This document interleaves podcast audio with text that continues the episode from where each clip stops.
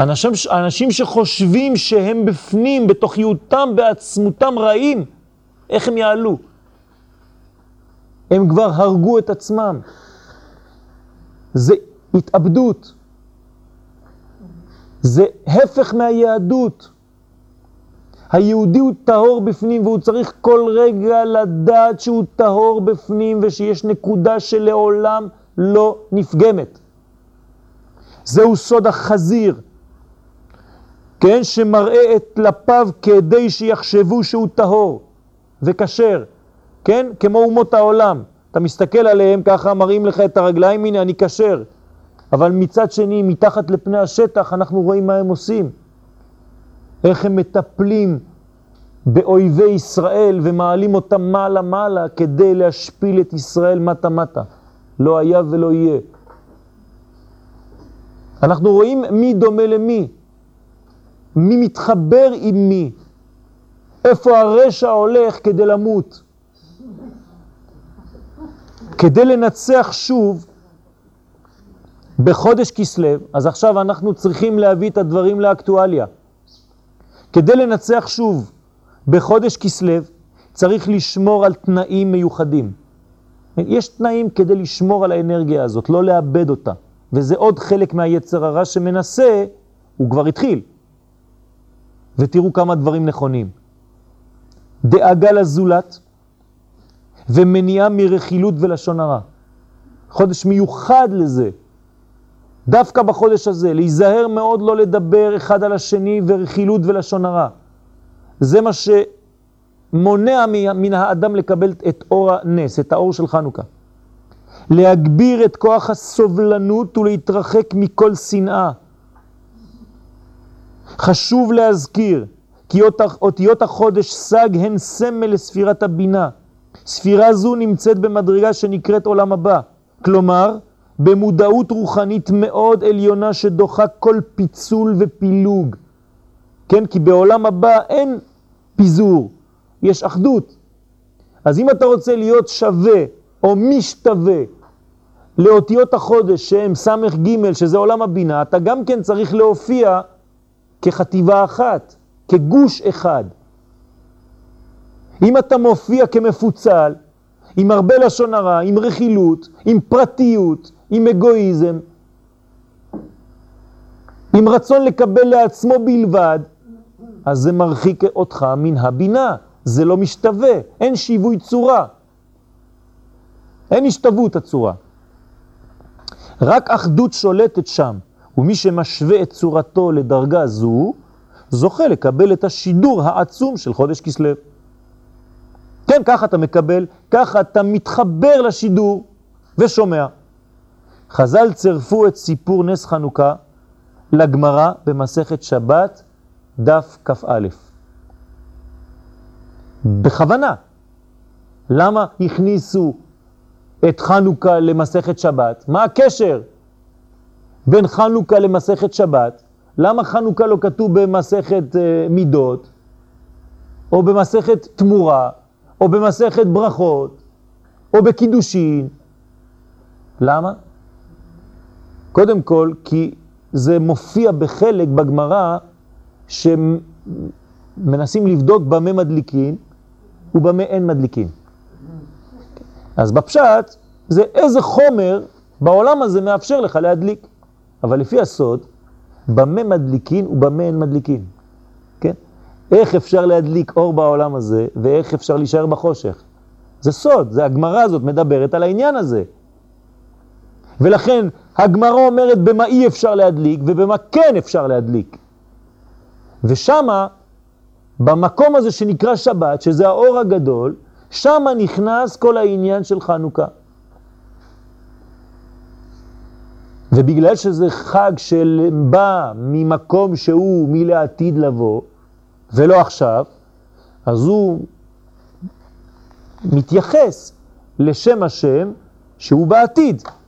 איזה שם השם הוא בעתיד? שם אהיה, נכון? אקיה. כמה זה בגמטריה אקיה? 21, בדיוק הדף שבמסכת שבת, דף כ"א, 21. ככה עכשיו אתם לא יכולים לשכוח איפה נמצא חנוכה? זה בשבת, כי זה מדרגה גבוהה מאוד, בדף אקיה, של העתיד לבוא, 21. ככה חכמים עושים את הדברים. ככה לומדים איפה הדברים רשומים, וככה לא שוכחים איפה הם רשומים. כי אם אומרים לך את זה ככה, זה עובר לך, אחרי כמה שעות אתה כבר שוכח. עכשיו, אתה לא יכול לשכוח, כי זה חלק. בעקבות ניצחון המכבים, החלה הנפילה של יוון. כן, יוון התחילה ליפול. הגמרא מספרת שכשנכנסו להיכל, תשימו לב, אני יודע שאתם עייפים, אני רואה את העייפות בכמה פנים של כמה אנשים, אבל תשימו לב, חבל. אל תיתנו ליצר הרע לשלוט. תתעוררו. הגמרא מספרת שכשנכנסו להיכל, מצאו פח שמן שנשאר חתום בחותמו של הכהן הגדול, נכון? מה זה אומר כל הסיפור הזה? תשימו לב, יש פה סוד גדול מאוד. ובאמצעות שמן זה שמצאו, הדליקו החשמונאים את המנורה מחדש. והשמן, שהיה מספיק ליום אחד בלבד, העיר שמונה ימים. יש כאן רמז רעיוני עמוק מאוד. יש פה דבר, סוד גדול. חכמים לא באו לספר לנו סיפור של ילדים קטנים. זה מתאים גם לילדים קטנים כי הם אוהבים את זה, כי הם מרגישים שיש משהו. אבל אנחנו צריכים להבין מה רצו חכמים להסביר לנו בסיפור הזה. הכהן הגדול הוא משל להקדוש ברוך הוא. זה הכהן הגדול, הוא הכהן הגדול. היוונים, שהם כוח חיצוני, שלטו על כל מי שהיה כמותם. זאת אומרת, מי שדומה ליוון, אז יוון שולטת עליו. אם אתה יווני, אתה מתנהג כמו יווני, אז היווני שולט עליך. דהיינו, מי שהתעסק במשך חייו רק בחיצוניות. כן? העולם, ולא בפנימיותו. זאת אומרת, אנשים חיצוניים שעושים רק דברים של חיצוניות, אז יוון שולט עליהם. למה? כי יוון זה דברים שהם של הגוף, חיצוניות. אבל בתוך בחינת הקודש, בפנים, של עם ישראל, אי אפשר לשום אומה לחדור ולטמא. כמו שאמרתי לכם מקודם, בפנימיות של עם ישראל, איך נקרא לפנימיות הזאת? קודש הקודשים. בקודש הקודשים שבתוכנו, שום יווני לא יכול להיכנס. למה? כי קודש הקודשים נשאר תמיד טהור. ומה יש בפנים? תמיד פח אחד של שמן, שהוא חתום בחותמו של כהן גדול, הקדוש ברוך הוא. זה הסוד, אתם מבינים? היוונים נכנסו לבית המקדש, זה כאילו שהיוונים רוצים להיכנס בגוף של כל אחד ואחד מאיתנו, אז הם יכולים ללכת לכל מיני מקומות, אבל לפנימיות, לקודש הקודשים, הם אף פעם לא יכולים להיכנס, ולא לטמא את השמן שנמצא שם. למה? כי זה חתום בחותמו של הקדוש ברוך הוא, שלו הוא אמת, שהוא אמת. ולכן לא יכולים על עם ישראל אף פעם. זוהי הנקודה היהודית שלעולם נשארת חתומה בחותמו של הכהן הגדול, הקדוש ברוך הוא. נקודת האור הזאת היא סגולה מאת הבורא יתברך, והיא חיה תמיד. תמיד חיים, זה עץ חיים שם, אין מוות. מי שנכנס פנימה אל תוך היכל הקודש, יכול למצוא אותה, את הנקודה הזאת, ולהדליק מחדש את הכל. משם מתחיל הכל, כמו שהחשמונאים נכנסו לקודש הקודשים בבית המקדש ומצאו פח אחד. למה מצאו פח אחד? כי הוא תמיד שם, כן? אחד, אחדות, פח אחד של שמן שהוא חתום בחותמו של כהן גדול, ומשם מתחילים הכל מחדש. כל המנורה, להדליק.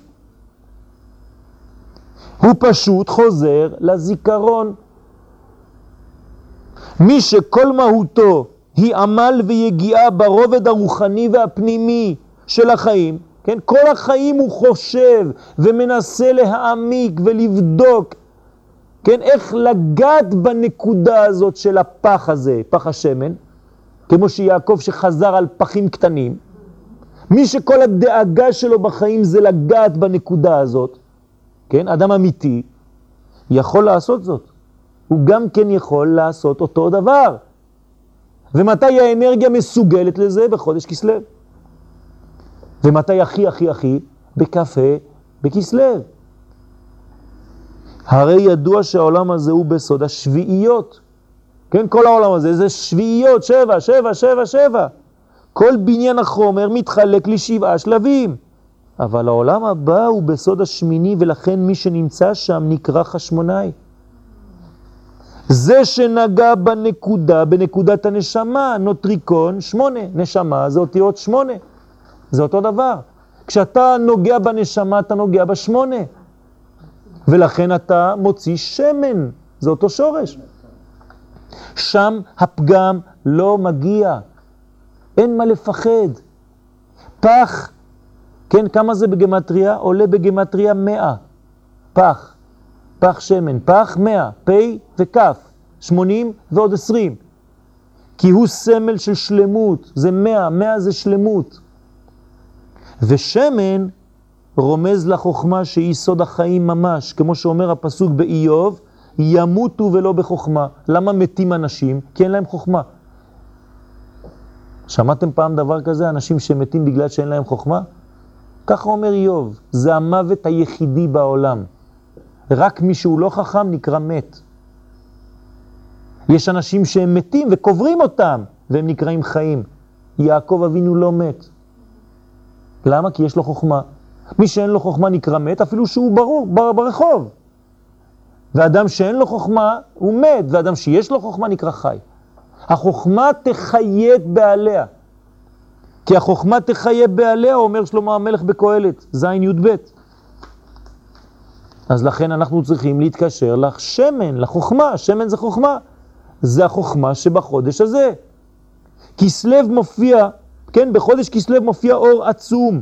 שהוא בעצם האור הגנוז מששת ימי בראשית, לא פחות ולא יותר. אה, האור הגנוז, המכבים ידעו לקלוט את האור, כי הם בנו את הכלים הראויים לקבלתו. גם היום ניתן להרגיש את הכוח הזה שבפועל ביקום בחודש כסלו, אלא שכשמדובר על הנהגה ניסית צריכים לעלות דרגה וללמוד ולהסתכל על המהלכים עם עיניים פנימיות. אתה לא יכול להסתכל ולהבין את הדברים אם אתה רק ברובד החיצוני של היקום. אתה חייב לחדור פנימה. ואם אתה חודר פנימה ומנסה ומבקש מהקדוש ברוך הוא ברכה, הקדוש ברוך הוא תעזור לי לראות את הדברים בפנימיות, אז הקדוש ברוך הוא עוזר. כמה מבקשים את זה? יותר, כי האווירה הופכת להיות אלוקית, יותר. והאדם שרואה את הכל מבחוץ, כן, יחייך. למה? כי הוא רואה את זה מבחוץ והוא צוחק, הוא אומר, משוגעים. כי הוא בחוץ, הוא לא יכול לראות, הוא לא יכול להרגיש. אז הוא רואה את זה מבחוץ, יחייס, לחייך לכל היותר לנוכח הדברים. על זה הוסיפו חז"ל את ברכת על הניסים. בגלל זה אנחנו חוזרים למה שהתחלנו בית השיעור. ברכת על הניסים, בכל מקום שאנחנו מוסיפים אותו בברכת המזון, בעמידה, מה זה? דווקא בברכת מודים, שם אנחנו שמים את זה, נכון? בברכת ההודיה. כשאתה מודה להקדוש ברוך הוא, אז אתה אומר על הניסים. מה הקשר? למה לא אמרו על הניסים ב"אתה חונן לאדם דעת ומלמד לאנוש בינה"? אולי יהיה מתאים יותר, לפי מה שאמרנו עד עכשיו. למה דווקא במודים? כי רק מי שמסוגל להודות בכלליות, לראות את הדברים, כן, להודות מלשון תודה ומלשון אני מודה. אני רואה את הדברים. יוכל לראות ולהכיר בנס, כי יש אנשים שרואים את הנס ולא יודעים שזה נס. כן, היום קיבלתי איזה 30 טלפונים, מה קורה עם ההרבה? אז אמרתי לכולם, הרבה, חושך, מכת בכורות, מה אני אעשה? כן, זה לפי הסדר.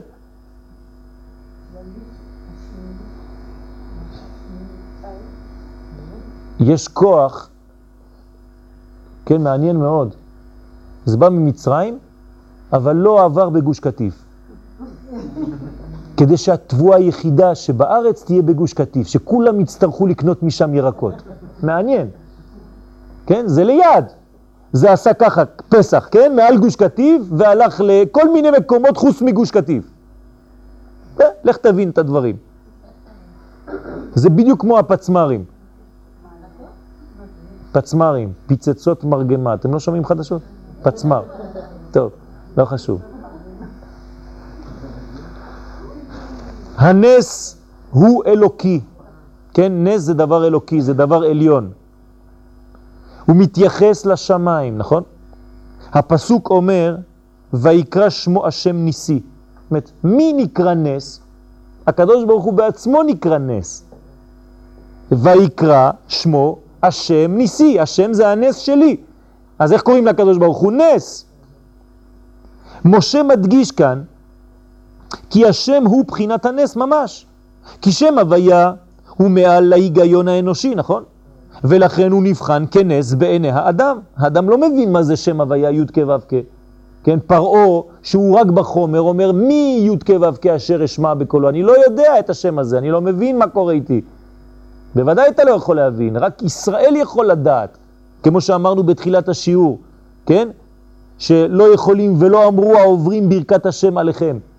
אתה לא יכול לומר, אתה לא תופס, אתה לא אחוז ואתה לא אוחז בשם הזה. אתה זר לשם הזה. במושג נס יש יציאה ממצב של שעבוד והרגל כדי לחיות בעולם של חירות. כן? עכשיו אני מתייחס למילה נס. מה זה נס? גם נס זה דגל, זאת אומרת לצאת מעל הכלל, העם, כן? העם מלשון פרטים כאן, ולצאת. אז כשאתה בעצם עולה למדרגה עליונה יותר, רמה יותר, אתה יוצא מה, כן, מהרובד המלא, אתה ניסה, אתה עולה, נס, נס ודגל. נתתי לכם נס להתנוסס, דגל. מאיפה זה בא? מלשון ניסה. מה זה ניסה? בריחה. וינס, וינוס, לנוס, כן? וינוס ויצא החוצה. יוסף. זאת אומרת, יוסף ברח מאשת פטיפר, כן? סיפור קלאסי. גבר יפה, אישה רצתה לתפוס אותו, כן? הוא בורח. הוא יוצא, וינוס. מה הוא גרם? נס, גילוי של נס. זאת אומרת, יוסף הזמין נס, בגלל שהוא גם כן התנהג בצורה שהיא למעלה מגדר של בן אדם רגיל. כי בן אדם רגיל, גבר רגיל, היה הולך. אבל יוסף הוא לא גבר רגיל, הוא לא הולך, הוא שולט. אם הוא שולט, אז הוא יוצא מגדר הרגיל, אז הוא מזמין מידה כנגד מידה, נס. אז הוא נקרא סמל של חירות. כשיוסף מצליח לחמוק מבין ידי של אשת אדוניו, התורה כותבת בבראשית, ל"ט י"ב, וינוס ויצא החוצה. שאיפה לשחרור היא המנוע לשבירת השגרתיות בכל נושא בחיים. לשבור את השגרתיות, לשבור את ה...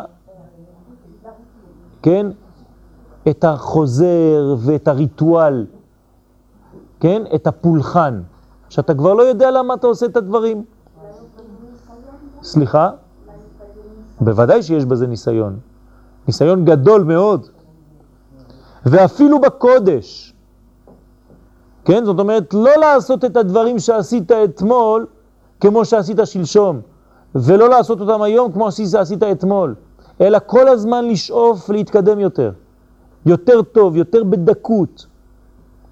כן, כמו שאתה רוצה יותר ויותר להתקדם בחיים שלך, אז כל הזמן אתה בוחר לעצמך בגדים, אתה בוחר לעצמך דברים לבית, יותר ויותר יפה, תעשה אותו דבר הגישה הרוחנית שלך. והנס הזה שמופיע בחלל היקום בחודש תשרה, יש לו הסגולה להתלבש גם בפרטים, כן, זה בחודש תשרה שם. כי יוסף יצא בחודש תשרה, ברח בחודש תשרה. זה שמזכירים שמותם של מתתיהו בן יוחנן כהן גדול חשמונאי ובניו, במקום שבו מוזכר הנס האלוקי, ללמדך כי כוח הנס הכללי יתלבש גם בפרטים של עולם הזה. כן, הכוח של הכלל מתלבש בפרטים. לנס יש מקום, זה חידוש. לנס יש מקום, עוד פרדוקס. הנס זה אלוקי, איך יש לו מקום? עד כדי כך שקוראים לקדוש ברוך הוא מקום. כי לנס יש מקום, ויש לו גם זמן, וזה לכשעצמו פלא גדול. כך ניתן להבין את מה שכתוב בשולחן ערוך, אור החיים, י"ח, על דברי חז"ל במסכת ברכות נ"ד עמוד א'. מה אומרים שם החכמים? על נס מברכים, ברוך שעשה לי נס במקום הזה.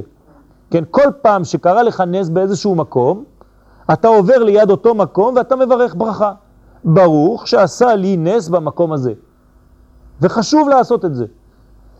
יוצא, כי גם לניסים יש סדר. יש סדר מיוחד, אלא שהוא סדר אלוקי, לא סדר אנושי, ולעיתים קרובות אין לאדם מושג בזה. הקדוש ברוך הוא בוחר זמנים מיוחדים ומקומות מיוחדים, ושם הוא מחולל את ניסיו על אנשים מיוחדים שבחר. זאת אומרת, איש מיוחד, או אישה מיוחדת, במקום מיוחד, בזמן מיוחד, ושם הקדוש ברוך הוא עושה את הנס. אז זה נס, אבל יש לו סדר. מישהו סידר את זה. עוד פרדוקס. זה לא אקראי. למרות שזה בא מעולם שהוא רוחני ולכאורה יוצא מגדר הטבע והזמן והמקום, הוא מתלבש בזמן מיוחד, במקום מיוחד וכו' וכו'.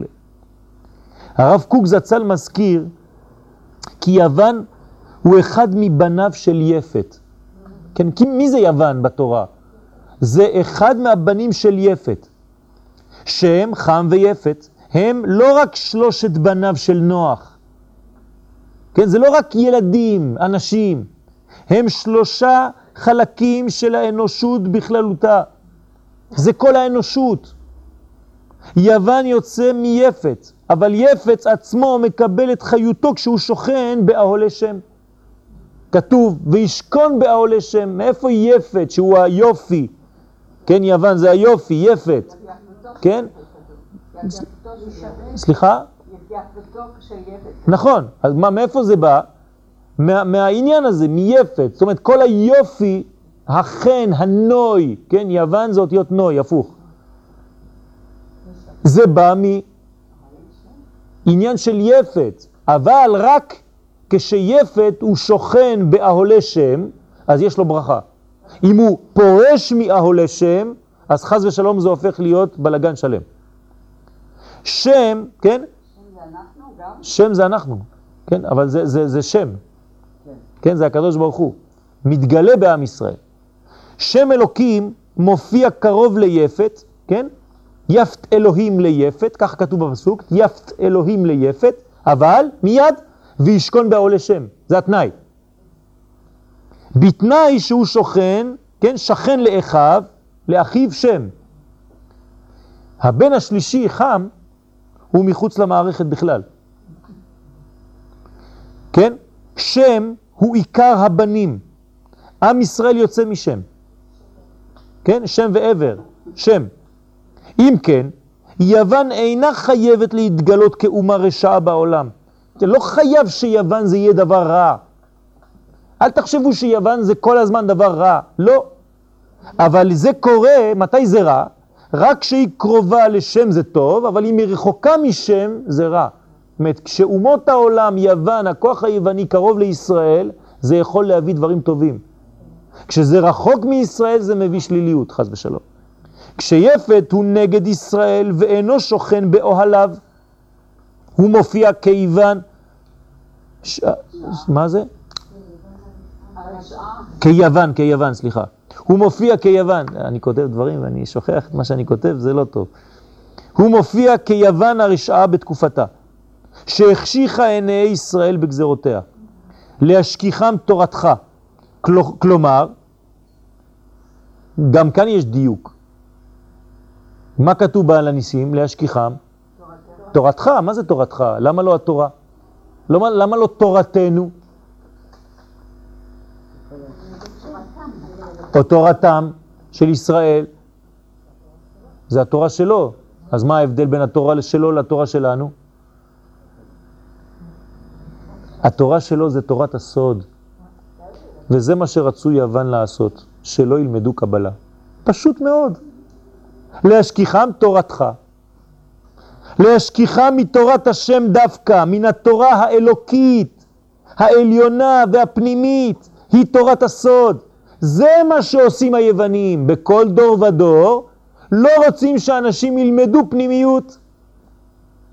ולכן הגאולה תבוא רק כשילמדו פנימיות וחסידות. לא בכדי אמר הבעל שם טוב שהגאולה תבוא כשכל החסידות תצא החוצה. חודש כסלו מכיל בתוכו ל"ו אורות, כן?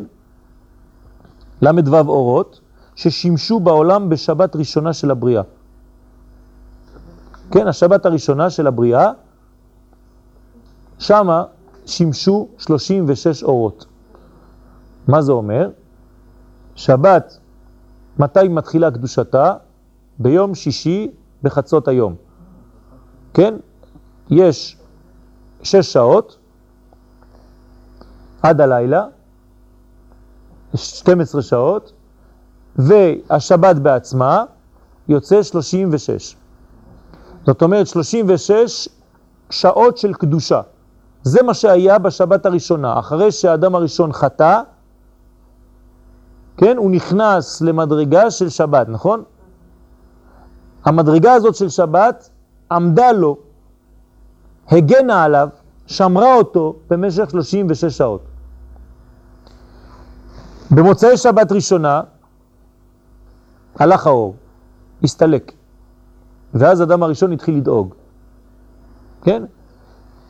עכשיו, אנחנו בחודש כסלו, כל החודש מגלה אותו דבר, את ה-36 שעות האלה, כמו אור הגנוז. ולכן, אנחנו צריכים לראות את זה. למה? כי זה לא פשוט לראות את זה, זה בכיסוי. וזה סוד השם, כסלו, כיסוי של ל"ו, 36. זה כסלו, זה כיסוי ל-36 אורות. כן? האותיות כס, סמך, הן הכיסוי או הכיסא לאור הגנוז הזה. והקדוש ברוך הוא נתן לנו בחסדו יתברך אפשרות לראות את האור הזה כל שנה מחדש בחודש כסלו, כשאנחנו מדליקים ל"ו אורות במנורת החנוכה. זאת אומרת, ל"ו אורות חנוכה אנחנו מדליקים במשך שמונה ימים, 36. אם אתם תורידו את השמש, כן? יום אחד אחד, יום שני שניים וכו' וכו', יש 36 בסך הכל. זאת אומרת, זה כל הגילוי. הקדוש ברוך הוא מחנך אותנו לקבל את האור הנזכר לאל, שהוא למעלה מהשגתנו.